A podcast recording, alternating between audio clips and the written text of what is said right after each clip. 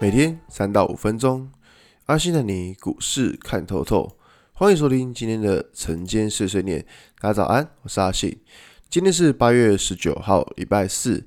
现在为大家整理一下昨天的美国股市。道琼指数下跌三百八十二点，跌幅一点零八个百分点。纳斯达克下跌一百三十点，跌幅零点八九个百分点。S&P 五百指数下跌四点八三点，跌幅一点零九个百分点。费城半导体指数下跌四十七点，跌幅一点四七个百分点。可以看到昨天美股四大指数，诶、嗯，蛮糟糕的。可以看到四大指数都是跌的，那跌的幅度其实还蛮重的。那如果以这种美股这种走法的话，其实讲实在话啦，其实没有说非常的好看，因为可以看到，不管是呃。纳斯达克，或是像是费城半导体指数，都已经有点那种破线的感觉。那我这样讲啊，就是说，呃，以昨天美股的状况，那不知道会不会影响到今天台股？因为昨天早上的广播跟大家讲说，美股下跌，市场才会恐慌，恐慌才会把股票抛售出来。但是这个东西在今天就不适用了，为什么？因为昨天已经有先反弹过了，所以今天对于说这个美股下跌，其实就完全不适用。那我们先直接来讲到台股好了，台股在昨天算是一个有比较有一个明显的反弹，就看看到很多股票都莫名其妙拉涨停板了。那当然这个东西在跟之前跟大家提到，就关于说融资维持率到一个就极端的水位之后，它当然就是有机会可以反弹。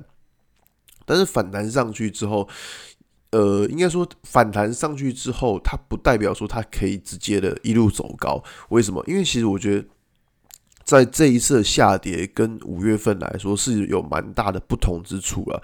这一次下跌，当然第一个我们到现在很多人都还找不到理由。那五月份的时候下跌，其实大家就是疫情嘛。那另外一个就是说，其实。呃，我们可以看到，其实这一波下跌，当然有一部分就是跟外资调降记忆体平等是有关系的，那或者是说像一些是其他股票之类的。那如果说，呃，如果把这一次的下跌，然后如果假设这一次下跌它没有这么快可以反转的话，那接下来。指数可能就会开始这边上下震荡，但是这种上下震荡的情况之下，如果你还是用呃五月份那时候觉得说啊指数会 V 转的这种概念去操作的话，心就会很容易受伤。因为什么？因为你觉得说指数会 V 转，那你是不是会到处去追股票？那你去追价，那你就相对会追在一个比较高的位置。所以说，在这边的操作，嗯，第一，我我我个人的想法是我不会选，我不会去追价了，因为我们从线图来看，其实可以发现很多股票他们的周线图都还是乱七八糟的。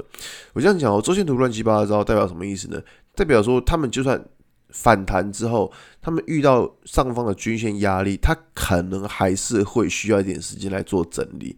也就是说呢，其实像这种周线图乱七八糟的情况，呃，个人觉得说是不太好碰啊。这种就是你不太能去追，反而是要等股价拉回来的时候再来看它有没有支撑。所以说，我觉得今天一个蛮重要的关键就是说，因为昨天美股其实蛮蛮糟糕的嘛，那看今天这些。股票能不能够守稳？如果说台股这边能够守稳，那我觉得是一个比较好的情况。因为美股下跌，台股台股代表说台股已经先跌了。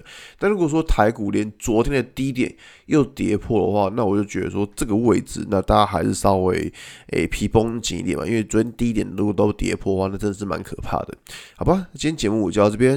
如果你喜欢今天的内容，记得按下追踪关注我。如果想知道更多更详尽的分析，在我的专案《给通勤族的标股报告书》里面有更多股市洞察分享给大家哦。阿信承接碎碎念，我们明天见，拜拜。